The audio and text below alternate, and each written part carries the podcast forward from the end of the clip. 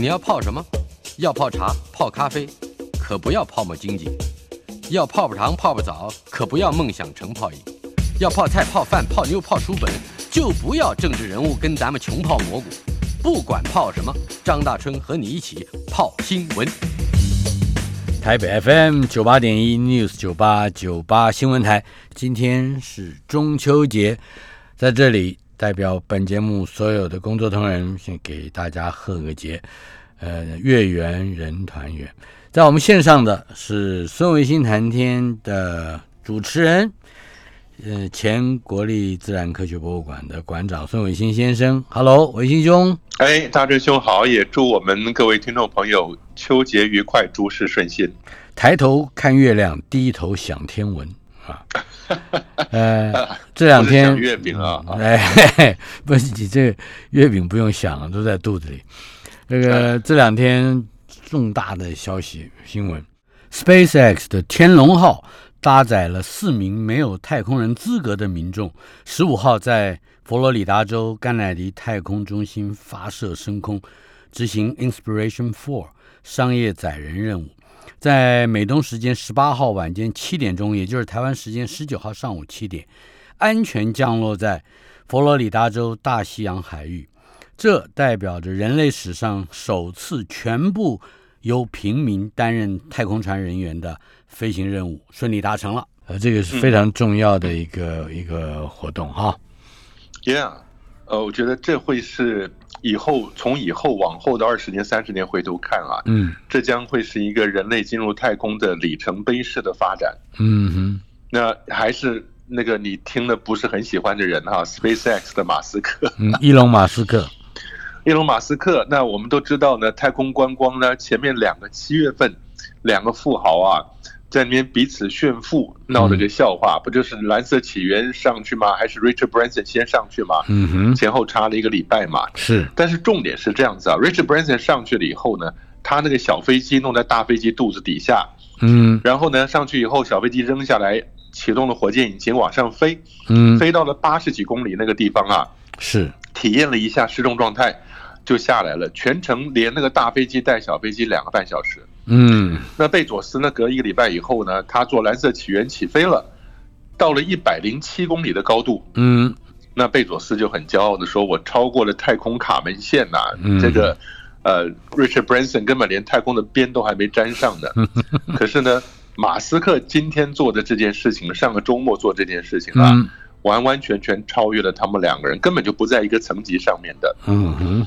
他把四个平民老百姓里面没有任何军事飞行员或者是 NASA 的任务专家，NASA 的驾驶员也没有官方机构，嗯，也没有都没有四个平民，他其实是一个富翁，Jared 的一个富翁啊，他就买的这一趟的飞行，嗯，有四个位置，啊，找了四连他自己找了四个人啊，是，那飞上去以后，在地球轨道五百多公里的高度，五百四到五百七的高度啊。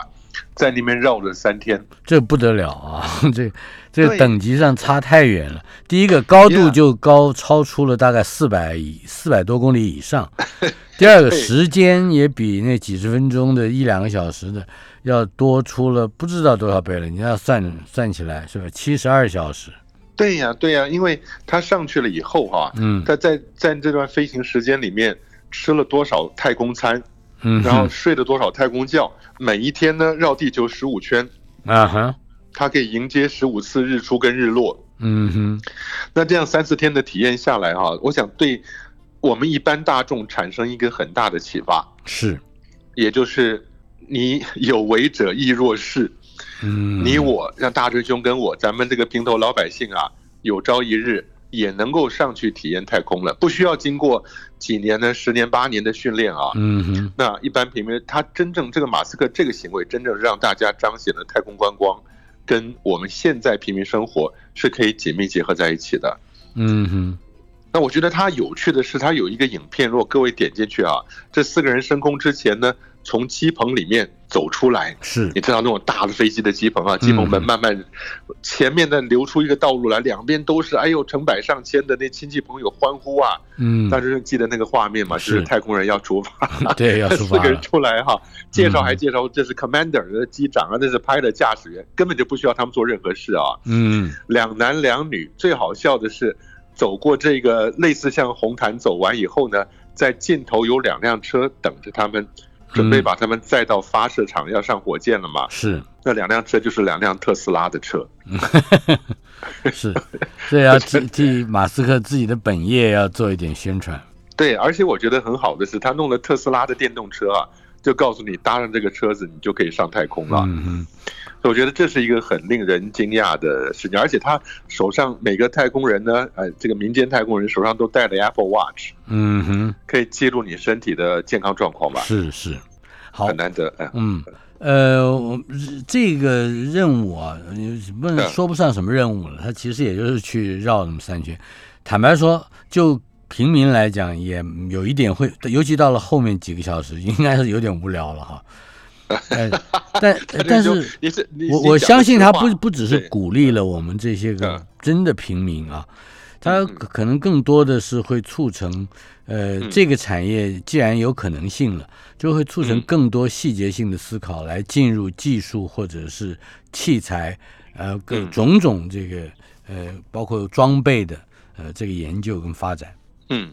那我想，这个大叔您考虑是实际的层面啊，嗯那我考虑的另外一个是创意的层面。嗯，你现在就是把平民老百姓可以直接摆到地球轨道里面去。嗯，下一步呢，就是让老百姓自己去想，你到了轨道要干什么。嗯，就像大军您刚刚讲的，这四个人进去的绕了三天，第一天可能很兴奋，第二天觉得普通，第三天觉得无聊，该回来了。但这是因为他们四个人没有什么其他事情可以做。虽然说马斯克也设计了一些科学实验。让他们能在那个在失重状态底下做点实验吧。但是我觉得更大的挑战呢，是在我们地球上仍然在地面的这些人啊。你思考一下，如果 given this chance，你给的这个机会的话，你要上太空做什么？我相信这个创意，尤其是年轻一代的创意是非凡的。嗯，他们就可以把这样子的机会结合了他们创意以后呢，为人类推动人类文明往前进，做出更大有趣的发展吧。不过感觉还是很不真实，就这个不真实，是因为它跟我们一般人生活里头的种种可能性距离太远。比方说，呃，像这个这上去的这四个人，一定一定平常的生活里面是什么人都可以伺候他们的，啊，或者说他做什么事情都有人伺候的。但是，但是他他这上去以后。哎，上去以后，他什么事情都要都他都要从零开始，而且吃喝拉撒睡大家都在一起。嗯，对你即使说他比以前的那个什么阿波罗或者双子星那个太空舱要来的大一些了，嗯，但是仍然是一个狭小的生活空间呐。是，那两男两女又在里边生活上三天三四天的时间啊。嗯，不过大真兄，我觉得这几个呃参与的成员呢。他的身份其实也不一样，嗯，当然你说第一个叫做 Jared，那是那个有钱人嘛，是，哎，他又是做线上支付的，所以线上支付显然可以赚很多钱啊，嗯，赚了钱以后呢，他就把这一趟航程跟 SpaceX 整个包下来，嗯，那这趟航程就坐了四个人，那对马斯克来讲，他也要彰显平民进太空的容易嘛，嗯哼，那他就找了谁？他找了一个儿童医院的医生助理，是一个小女孩，二十几岁一个小女孩叫黑里的。那黑莉本身得过癌症，嗯哼，然后后来治好了，然后又在儿童医院里面服务那些小孩。这个异行善举呢，是希望提醒大家能够去支持这个儿童医院，希望能帮他募到两亿美金呐。嗯，那另外第三个位置呢，就是空出来拍卖了啊，所以最后拍卖呢，他就定个价钱一千八百万美。结果好多人出这个价钱，最后还是抽签的啊。那抽签抽到那个人呢，就把这个位置转送给他一个朋友，是 上来是他的朋友哈。嗯哼。那呃第四位呢，是一位地质系的女教授。嗯嗯。她从小就有太空梦，但是呢，参加 NASA 太空人的甄选呢，一路过关斩将，到最后一关呢，还是败下阵来，没有办法当太空人的。是。所以这次呢，这个 Jared 也就邀了她。一起同行了，也算完成他的太空梦了。所以这四个成员还各有各人的故事的。是，好，这个是我们刚才讲到的那个全，应该是全平民呃任务啊。只要他们上去平安下来，这就算是任务顺利完成了。对对，大师兄，而且我觉得他们也特别给他取了个名字啊，啊，叫做 Inspiration Four。Inspiration Four。嗯哼，对，就是启发，inspiration 就是启发、激励的意思嘛。是，所以 inspiration four 是他们给这个任务取的名字，挺好的。是，嗯，好，这个太空旅行到底有多多么好玩呢？好像还有一个题目，呃，苹果的共同创办人，呃，也开公司来参战了，是吧？这是怎么回事？苹果的共同创办人啊，一个叫 Steve 的。I 也宣布，Yeah，嗯。W o z n i a k 那筹备私人太空公司，然后他说了，我的太空公司跟别人不一样，他叫 Private Space，Private Space，No，Privateer，Privateer Space，Privateer Space 啊，嗯，然后它的目的是要维护太空安全，让全人类都可以上太空啊，嗯哼，哎，这个不是也很有趣吗？另外一个机器人公司也加入了，嗯哼，那。他们是说希望让下一代团结在一起，我也不知道，我只是觉得这些有钱人呐，嗯，看到这是一个热闹的区域，都想参加了，因为真的到太空，你靠玩票性质的，恐怕也也也很花心思花钱就是了，嗯，但不管看苹果到底能做出什么不一样的东西来，呃，他这个看起来非常清楚，所谓的维护太空安全，应该也指的是，至少我第一个想到的就是太空垃圾嘛。它如果能够清扫那些个垃圾，嗯，上去的人越多，发展的越好，机器呃，这个卫星在空中，人类的依赖越大，就越越需要维护这些个，呃，太空就就是让这些器材在空中不受太空垃圾的影响，或者是或者是不要变成太空垃圾，对吧？也是，但是当这种你讲这个太空垃圾的清理啊，嗯，是非常重要的一件事情。嗯，可是呢，这些富豪没有人在做这件事哦，因为你清理太空垃圾就跟就跟你那个每个城市搞下水道一样，这是没有人注意的事情啊。那太空安全的维护究竟意意有何止呢？我要实际来说，它是一个很大的商机啊，各国都希望。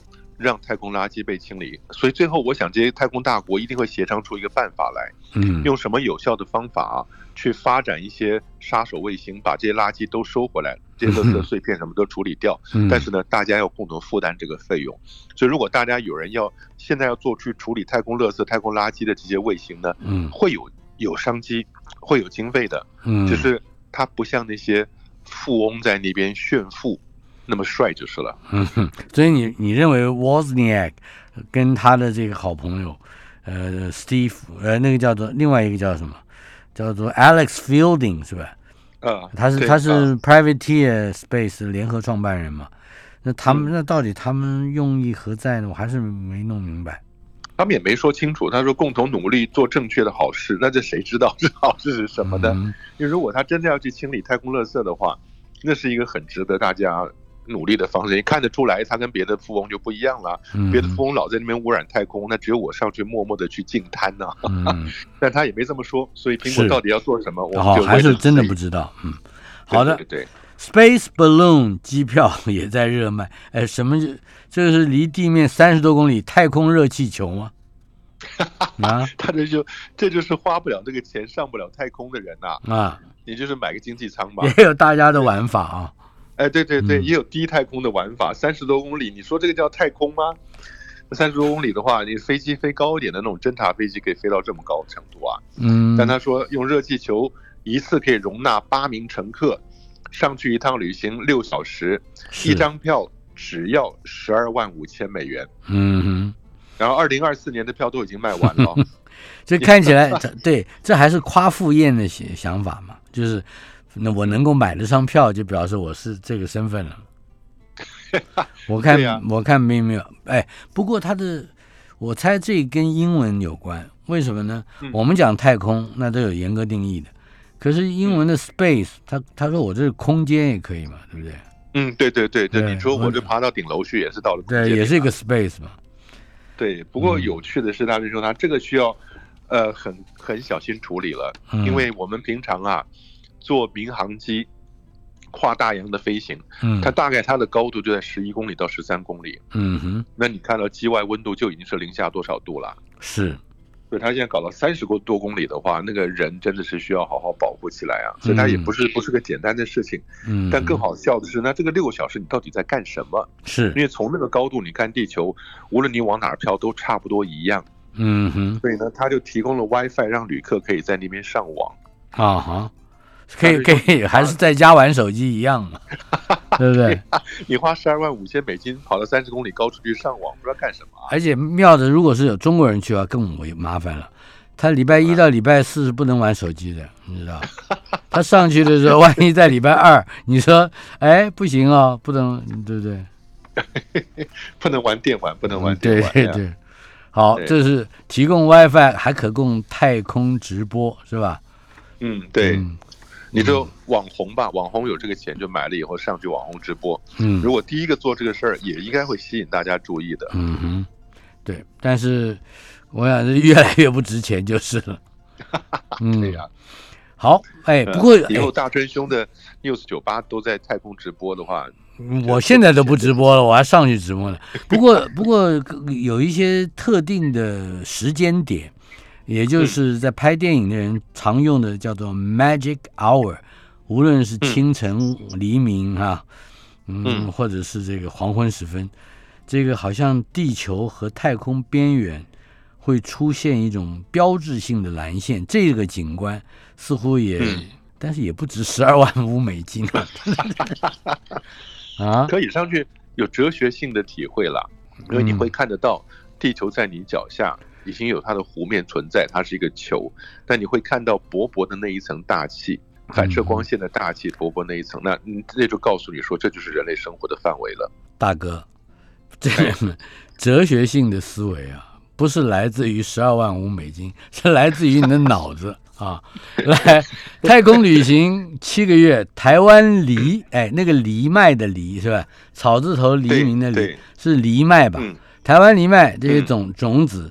将要送回中心，是吧？这个继续研究。对，送回中心大学。嗯啊，这是中心指新大是吧？对，新大中心大学台。他们到了太空七个月。对，这些种子就是台湾特有的台湾藜麦。嗯。啊，鸡蝴蝶霸王别姬的鸡啊，鸡蝴蝶兰，还有甜椒向日葵。嗯。甜椒跟向日葵，所以这些种子呢，让它在太空经历过一段时间以后，回来地球上再种。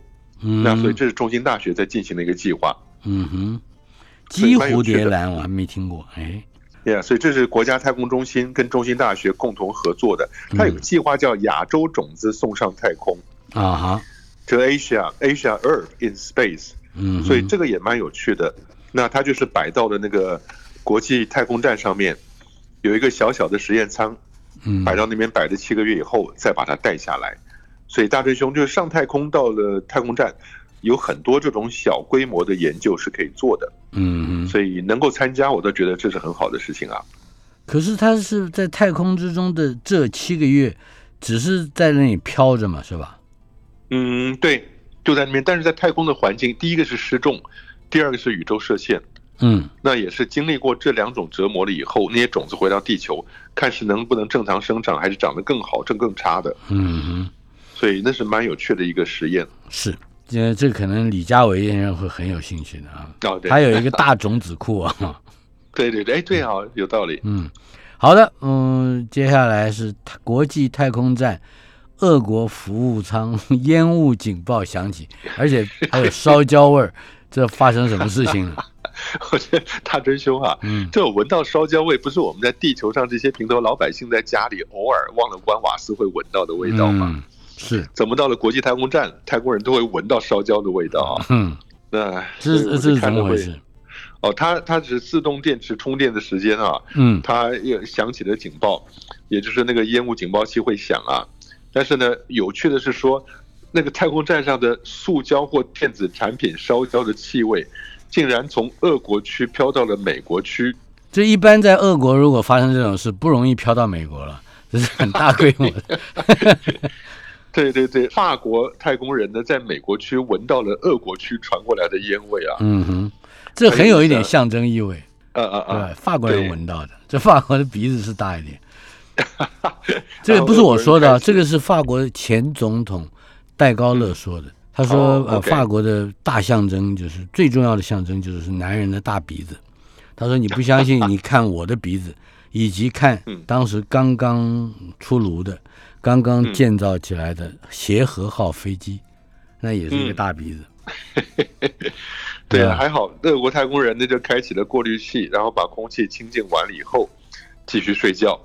嗯，但是现在是这样子，国际太空站的上次我们不是也说有问题有裂缝吗？嗯，都是在俄罗斯的舱，俄国的舱。嗯哼，像星辰号啊，跟一开始的什么什么号啊，嗯，那那些都是俄国这边出问题的。但是，因为它整个连在一块儿，所以无论是哪个舱出现的问题的话，嗯，如果产生了无法修复的故障，是那就很麻烦了。这个的确，这是真正的天涯若比邻，或者是这个是吧？四海之内皆兄弟，就是天下一家嘛。对对对。但是对于俄硬体老化，俄俄国人不担心不担心吗？因为他想到二零二五年发射自己的太空站啊。哦，就是他，对他反正所有的希望都寄托在新的事物上，旧的东西就特别容易坏，是吧？对，一方面是这些做太空大计划的太空大国啊，嗯，他们脑子里转的就是说经费要怎么样花才有绩效的。那一开始搞国际太空站热热闹闹，但时间久了东西旧了。就想的是说，我经费撤出来了，我省一笔钱下来搞我自己的太空站，就不用去掺和了。所以这是为什么一直在讲国际太空站，二零二四年以后要开放成民营民营的老百姓来经营了。嗯，哎，倒是有另外一个话题跟这个很有关，在我们的话题的第十六号上，太空产业蓬勃发展，NASA 太空人却警告说不要太期待，投入了两百八十亿美元投资金额。这个我们稍后片刻进一段广告，马上回来谈谈这个话题。台北 FM 九八点一 News 九八九八新闻台，今天进行的单元孙维新谈天，国立自然科学博物馆的前馆长孙维新先生在我们的线上，文新兄，哎，大哥，刚才我们提到了一个话题啊，那就是根据调查，到二零二零年去年为止。各个领域的投资人已经向太空产业投入了两百八十亿美元。呃，根据摩根斯丹利预计，到了就是将近十九年后，二零四零年，整个太空经济的收入将会从今天的三千五百亿美元增加到一兆美元。呃，这个后面就看到了许多的商机了，是吗？嗯，对。如果光从这个角度来看，是这个样子啊。嗯哼。哎，可是这个，嗯，根据顾问公司的看法，全球大概有两百万人属于这个潜在的市场，可不可以请你说一说？对，大真兄，就是看你从什么角度来看，因为太空产业呢，它的方向是多面的，无论是太空观光也好，我们刚谈过了；，另外是小行星开矿也好，嗯，或者说清理去清理太空垃圾啊、太空垃圾也好啊，那你说把这些全部算在一块儿？那二零二零年呢投入两百八十亿美金呢？到二零二零年为止，这其实并不多哎。但你说到二零四零年，他讲的不是投入哦，是经济收入。收入。那对，今天收入是三千五百亿美金，也就是说投入了这几百亿美金，他可以收入几千亿美金回来。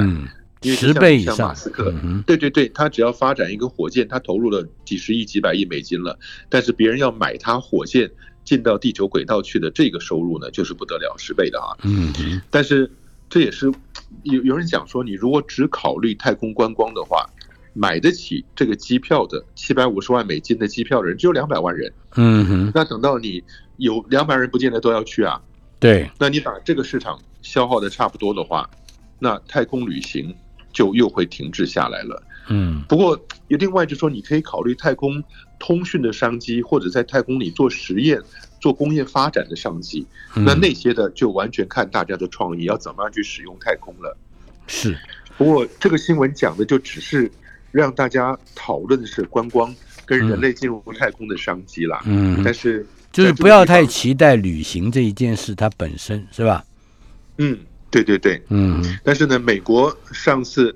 你说不是有什么女飞行员啊或者什么的都跑上去了吗？嗯，但实际上呢，那也有人说了，你是不是真的要值得去投资这个东西？它的回报到底怎么样？因为不见得每个人上去都能够很愉快的做出体验来啊。那你自己要有心理心理准备了。那无论在生理上、心理上，都需要有过的准备，因为这很像当年呢，在欧洲。大探险的时代，你走出去上船以后，出去外面，你不知道你自己会有什么样的感受。是的，不过在十五世纪，也就是一九四一四九二年开启的这个这个大航海时代，我们必必须看到那个是有多少人命就就给牺牲掉的。现在我们的太空旅行，或者说在太空上面的开发，哪怕是到火星，去到另外一个星球，我们会尽量的想办法让人还是能够活下去嘛，对不对？所以好像还没有那样那样险恶的环境。但是这边是这个新闻，其实是来自美国 NASA 的太空人，一个女太空人叫 Megan McArthur，是麦克阿瑟说的，叫大家不要期待太高。他自己从他自己本身经验来的，他自己本身受了专业的训练，那么多年的折腾，然后上去飞了好几次，可是他都觉得一般人恐怕不见得每个人都能承受得了。你短时间上去几个小时、几分钟、两三天，fine，嗯，但你想要的以后把它变成一个每天日常来往、每个人都可以上去的事情，他说那个还太遥远了。嗯，是，而且他提到的这个心理素质，恐怕很多人都很难承担，那个叫做勇气哈。嗯嗯，我是很孬的。啊不不不，大师兄很好，我都很期待你能够哪一天上太空去。哎，好，嗯，梦中见啊！太空站未来将要外包，民营嗯的这个趋势也传来了竞争抢夺大饼的这么样一个讯息，所以。二零二四呢，届龄退休了。太空站现在在四百公里左右的低轨道啊。是。那我们刚刚讲说，马斯克那四个平民老百姓都飞到了五百四十公里到五百七十公里的地方了啊。是。比太空站还高。嗯。但是呢，如果二零二四年退休了，大将军，你有没有想过这个巨大的架构？嗯。退休以后，在四百公里的地方，那是不是对底下的人类是一种威胁啊？嗯，对啊。而且这 你要知道，哎。太空站会越盖越大，将来这种威胁会越来越多的。光我们光看怎么应付这一个，你的你的看法如何？这个很麻烦，因为这个东西以前所做的 boosting 啊，就是把它的轨道提升啊，是美国的太空梭、美国的航天飞机啊上去以后，嗯，锁定了 docking 就锁在太空站上头以后，哎，航天飞机自己发动引擎，嗯，太空站也发动。那同时把它的轨道提升了，是。那你往售往后你交给的商业伙伴，他能不能用这种方法有效的继续提升它的轨道，就不知道，因为轨道只会经过的大气摩擦越来越低的啊。但是呢，你知道，就是公务机关嘛，反正我们用差不多了，我们交给民间，一方面可以从民间那边拿到比较大额的投标金啊，另外一方面呢，给出去以后那就不是我的事儿了，嗯。呃，民间业者好像准备这个是要打造四个太空舱，预计二零二七年要送上太空，是吧？呃，Yeah，所以现在民间业者也有他们的想法啊，嗯，让太空舱呢可能刚开始跟国际太空站有一些连接，嗯，但是呢，等到国际太空站真的退休了以后，太空舱就能够自己单飞了，嗯，也就是民间业者他们的如意算盘是。我可能送上去一个核心舱，就像中国大陆有个天河核心舱嘛。对，那你外面增加的就看你出多少钱吧。你如果说，哎，这个国家想要有一个自己太空舱，好吧，那你就发射一个接到我这个核心舱来，也就是说，我提供一个基地在那个地方，嗯啊，水电瓦斯咱们都提供了，嗯，那你把太空舱放下来，想做什么呢？我就给你收钱就好了。可是如果是这样的一个设计，也就是日后可以日渐膨胀跟日渐扩大。那它不并不能够呃升高，对不对？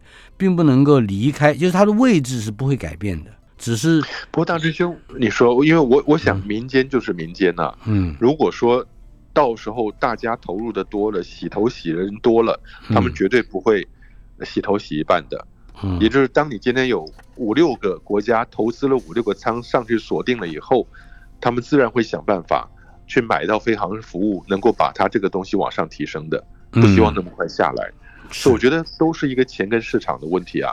嗯，可是我的意思就是说，它的高度啊，就是在太空中的高度是不会改变的嘛。就是它原来核心舱在哪儿，它就是在哪儿。它不能说，哎，我们再往高处爬一爬嘛，对不对？对你如果说它本身没有太空站，现在国际太空站有，因为它够大。它有自己本身的推动的力量，虽然说你你要省着用那个燃料，不能够随时乱乱跑来跑去的啊。是，但是一般民间发射上去，最初是没有这个能力的。嗯嗯。所以你只希望它在掉下来之前，能够去做 boosting，做轨道的提升。是。好的。另外，南韩参与太空竞赛不得了，南韩是什么都参与了啊。对，你原来以为他只会打跆拳，结果他现在上太空了。应该把南韩的裁判送上去啊，他们就。那他明年八月要发射第一台绕月球的轨道卫星了。嗯，所以南韩也是在这样月球探险，但是对月球探险。不过呢，有趣的是，他当然还是跟在美国后面走了。嗯，那也去签了那个阿提米斯的协议。嗯哼，那加入了阿提米斯计划。对对对，你基本上你看那个就跟那所谓五眼联盟差不多。嗯澳洲、加拿大、日本啊，另外还加些欧洲的国家啊，是一个外太空的国际条约。那希望说这个大家能够合作啊，去发展探月啊、探火星啊什么这些天体的。不过有趣的新闻特别强调了，中国大陆跟俄国就没有参加这个协议了。嗯哼，对，台湾也没有。Yep。好，接下来 NASA 的探测车成功的取得了第一块火星岩石样本。我不太懂为什么现在才取得第一块呢？哦，就是上回他不是第二次去钻探吗？嗯，第二次钻探以后，他知道那个钻探管里还真的有东西了。嗯，第一回钻探失败了嘛，第二回有东西了以后，哎，他就弄回来以后，嗯，把它吐出来，还看到。就像铅笔一样啊，六公分长的一个铅笔管状的这样子的东西啊，嗯那成功的采到了，那很高兴。那往后呢，呃，继续会处理这些采集的事情啊。嗯那希望在往后几年之内呢四十三只采样管都把它装满。嗯哼，这也就是一个这看起来 NASA 很振奋的消息，是吧？我们都好像都听过了十五遍了。对，不过我觉得这个也很难得了，毕竟它是一个在那边自主控制的自动科技了，因为人控制不了了。而且探测车呢，钻头钻下去拉上来两两米的机械被末端，那空心的钻头钻下去拉上来了以后呢，还可以继续抖动，抖动以后再把它敲下来，呃，让管子里面的残余物质弄下来以后哈。啊，继续再去钻，所以我觉得这个科技还是不得了的啦。嗯，但是呢，他们现在找到的地方，那个杰泽罗陨石坑呢，对，应该当年是可能有水，长时间有水的。啊哈，所以有粘土是吧？好像是这个啊，对，有水，然后它有岩石跟水交互作用的那种现象啊。嗯，那如果这样的话，在岩石的缝隙里面，就是岩心标本的缝隙里面，如果有早年的微小生物留下来的化石的话，是可以在这种标本里找到的。是，总之，火星探测车传回的好消息，一方面是采集到了，也就第一次采集到了岩石样本；第二个好消息就是，曾经这个岩石曾经长期处于有水的环境，水看起来又跟我们所期待的外星，不管是物质或者生命，都有的连接。稍后片刻，马上回来。台北 FM 九八点一 News 九八九八新闻台，今天进行的单元，呃，在中秋节，一方面准备吃月饼，一方面准备看月亮，一方面听着曾维新先生嗯在线上的声音，跟我们讲宇宙辐射可能使火星上的温室无法做月饼啊。来，我跟你说，这怎么样？火星上的温室，先讲一讲这个名词，有趣。呃，在火星，如果你要种东西的话，因为你在火星要常待的话，一定要有均衡平衡的营养嘛。那营养的话，植物农作物就很重要啦。是，所以大家现在思考，第一个，火星表面的温度低，然后缺水啊，那这就已经很困难了。那更麻烦的是，因为火星表面呢，周边没有磁场。嗯。这火星周边没有磁场，这个很可能是火星当年的丰富的大气被太阳风吹走的原因，因为没有磁场保护它啊。那所以没有磁场的结果呢？太阳风高能的带电粒子啊，大量冲击火星表面。是，所以呢，这种来自太阳的高能粒子跟来自宇宙之间的高能辐射啊，那照射下来以后啊，那对这些生命的个体是有很大影响的。嗯哼。也就是说，你的玻璃是可以阻挡我们现在看到的是呃风沙什么东西的，但是呢，那些强烈的高能的伽马射线，嗯哼，比地球要高出十七倍哦。那照射下来，你玻璃根本挡不了这种高能辐射的啊。那很有趣的是，大真兄啊，我觉得地球上研究人员也很会想，他就找了钴六十，嗯，钴六十是有放射性的嘛，在地球做实验的话，嗯，就是模拟钴六十释放出来的伽马射线，钴六十它的放射性会释放出粒子跟辐射，是，它会释放出来贝塔，就是电子，它会说有大量电子会会辐射出来哈，嗯同时也会有两个不同波长的伽马射线，所以这是钴六十的衰变啊，是，那他就把。钴六十的几个那个呃元素啊，悬吊在测试作物的上方。哦，就模拟模拟在火星环境底下是吧？对呀，水芹跟黑麦这两个植物，这不真倒霉呢？嗯，上面嘛就是放了好几个钴六十的那个那个片儿啊，嗯，那然后持续照射，呃，另外你再做一组在正常地球环境里面做对比的嘛，嗯哼，那结果实验结果不是很乐观。哦，怎么说？对模拟火星辐射接受钴六十的作物啊，变成了侏儒，长不大，而且叶子呈现褐色，那就变变种了吗？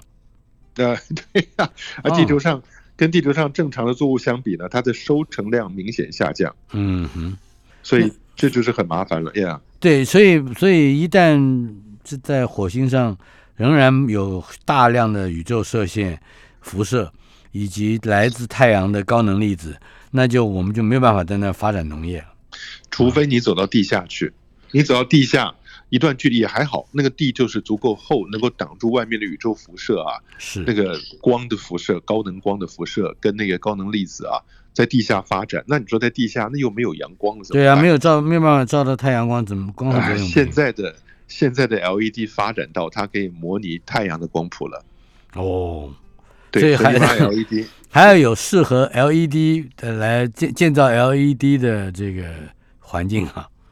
对对对，因为现在很多企业其实就是在屋里面用 LED 来种菜。嗯，那我觉得看到很精彩的是，那个菜根本底下是没土的水耕，嗯，所以底下的管道里是通水放养分，那菜就长在上面。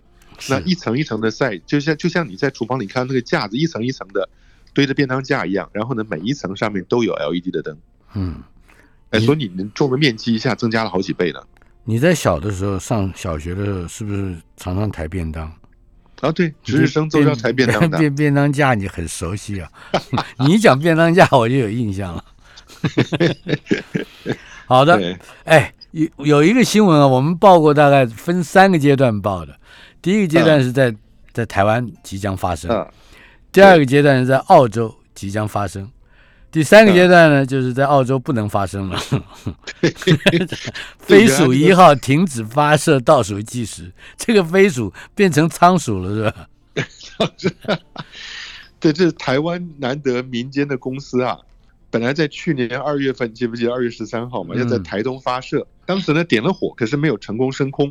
嗯，可是你既然点火，就已吸引了好多人的注意。嗯，当地人就说啦，那个地方不行啊，地目地目不合。我觉得很有趣啊，就做这个太空发展，就发觉那个土地分类使用不对。嗯哼，哎，这很有道理啊，这是保障国土的很重要的一个观念啊，就是 地目和现在就是因为大家变更地目，变更了以为地目根本不重要了，所以才会有种种的弊端呢。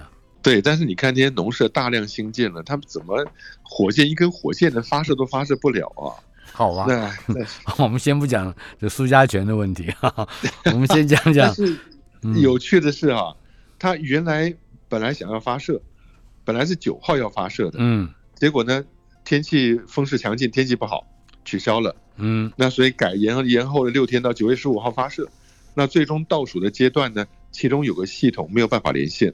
嗯，对，按照他那个电脑设定的，它叫叫 safety protocol，就是一个电脑上面的安全协定啊，就把它停火了，停了，所以火箭进入了安全模式。嗯，每次大舅舅，我们玩电脑的人一旦看到安全模式，就知道出问题了，就是出问题了，就是就毁了嘛，是吧？这这个用打游戏的话讲，就是 GG 了，Good game。哦，是 Good game 的意思啊？那当然啊。